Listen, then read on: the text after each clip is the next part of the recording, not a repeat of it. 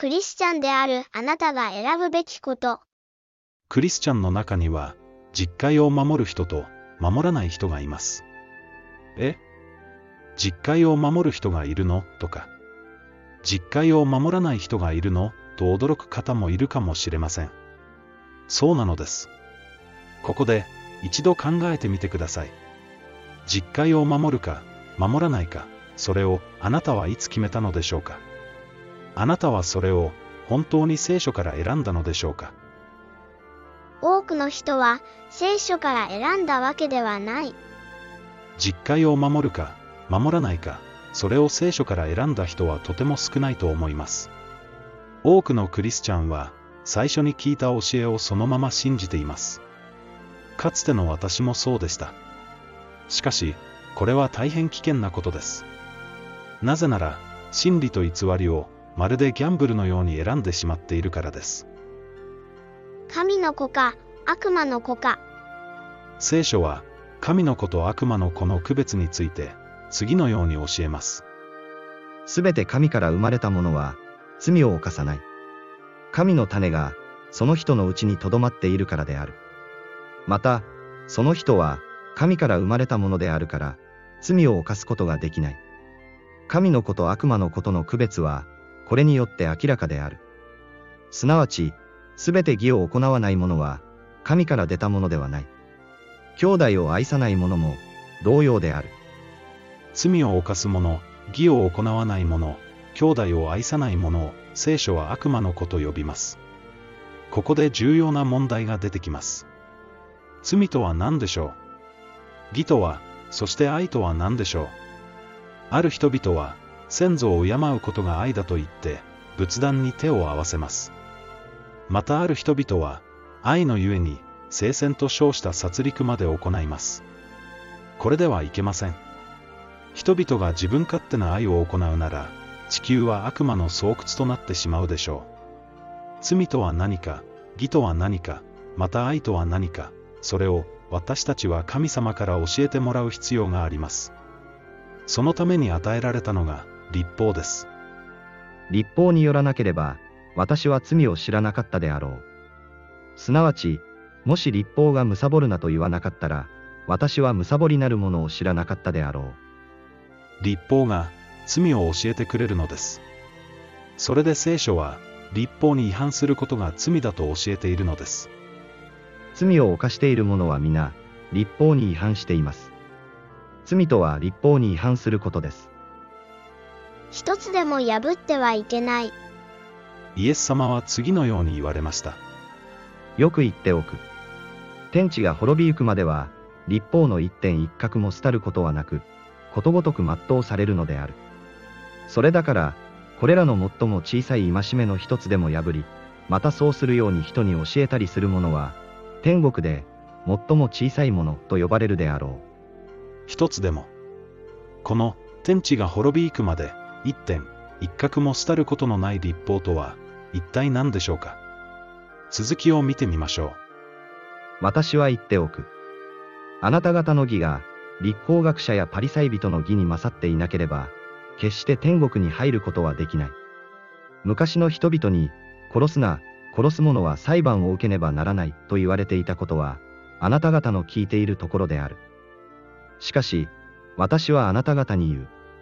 兄弟に対して怒る者は、誰でも裁判を受けねばならない。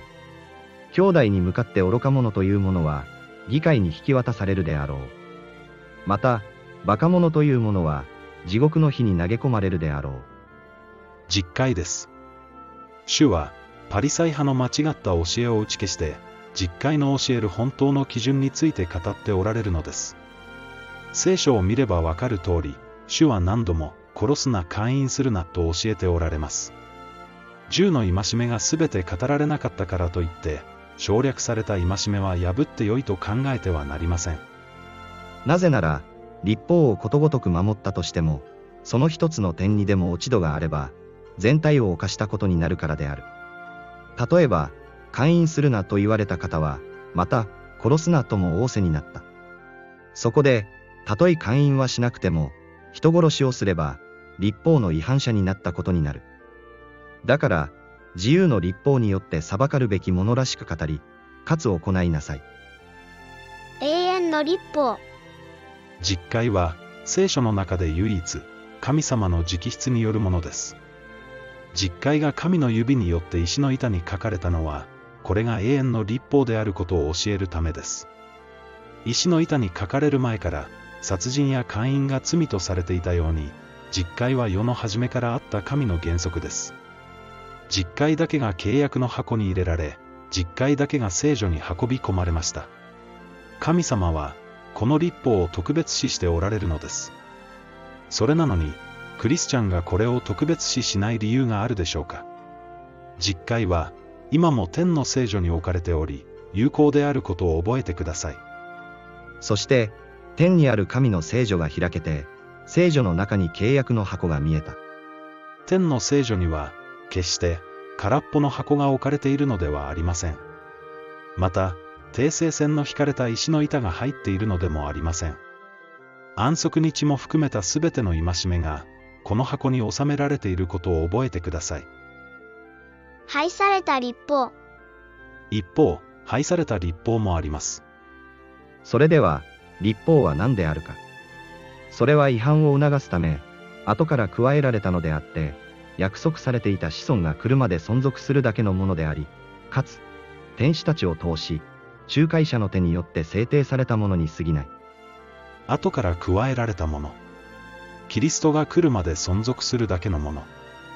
仲介者の手によって制定されたもの。これはモーセ立法です。モーセ立法の役割は、イスラエルの民を違法人の風習から守ることでした。そのため、キリストが来て、違法人に救いが及んだ時に廃されたのです。私たちの守るべき立法。もうお分かりかと思いますが、私たちの守るべき立法は実会です。実会がなければ、人は自分勝手な愛を行うしかありません。実会があるからこそ、私たちは正しい愛を行えるのです。互いに愛し合うことのほかは、何人にも借りがあってはならない。人を愛する者は、立法を全うするのである。勧誘するな、殺すな、盗むな、貪るななど、その他に、どんな戒めがあっても、結局、自分を愛するようにあなたの隣人を愛せよというこの言葉に帰する。互いに愛し合えば、もはや勧誘してよい、殺してよい、貪ってよい、などと読まないように気をつけてください。互いに愛し合うことと、実会を全うすることは、同じであると書かれているのです。神の子と悪魔の子の区別も忘れてはいけません。罪を犯す者、義を行わない者、兄弟を愛さない者は悪魔の子です。実会に同意しないなら、決して神の子になれないことを覚えてください。永遠の命を受けるには、私たちが永遠の命を受けるには、何をしたらよいでしょうか？イエスが道に出て行かれると、一人の人が走り寄り、見舞いにひざまずいて尋ねた、良き死よ、永遠の生命を受けるために、何をしたらよいでしょうか？イエスは言われた、なぜ私を良き者というのか？神、一人の他に、良い者はいない。戒めはあなたの知っている通りである。殺すな、勧誘するな、盗むな、偽証を立てるな、欺き取るな、父と母とを敬え。イエス様は、決して嘘をついたのではありません。人は立法の行いによって救われるのではありませんが、永遠の命を受けるためには、実戒を守り行う必要があるのです。なぜなら、罪を犯す者、義を行わない者、兄弟を愛さない者は、神の子となれないからです。これを守れるようにしてくれるのが、新約です。新約を受けるのは、私たちが立法を守ったからではありません。私たちは、この恵みを受け取りさえすればよいのです。私が、それらの日の後、イスラエルの家と建てようとする契約はこれである、と主が言われる。すなわち、私の立法を彼らの思いの中に入れ、彼らの心に書きつけよう。こうして、私は彼らの神となり、彼らは私の民となるであろう。思いの中に実戒がないなら、神の宮となってはおらず、新約を受けていないことに注意してください。受け取ろうとしない人には、この契約は与えられないのです。かつての私は、思いの中に実戒が収められておらず、神の宮となっていませんでした。当然、実戒を守らせようとする精霊の導きもありませんでした。理由は、最初に足を運んだ教会の教えを鵜呑みにしていたからです。ギャンブルで外れを引いてしまったと言いたいところですが、本当は、真理の学びを人任せにしていた自分に責任があるのです。同じように、多くのクリスチャンが、自分で真理を学ばず、ギャンブル任せにしています。本当に主を愛するなら、自ら真理を学ばなくてはなりません。教派の教えを投げ捨てて、よちよちクリスチャンから再スタートするのです。初代教会の人々を考えてみてください。彼らはみんな、パリサイ派やサドカイ派の教えを捨て、一からやり直した人々です。全員が、よちよちクリスチャンだったのです。よく聞きなさい。心を入れ替えて幼子のようにならなければ、天国に入ることはできないであろう。騙されたと思って一度やってみてください常識だと思っていたものを手放してみると本当に聖書が読みやすくなるのです真理に立ちたいのなら人の教えを残らず捨てて聖書のみに立ち返らなくてはなりません。正しいのはいつだって聖書だからです。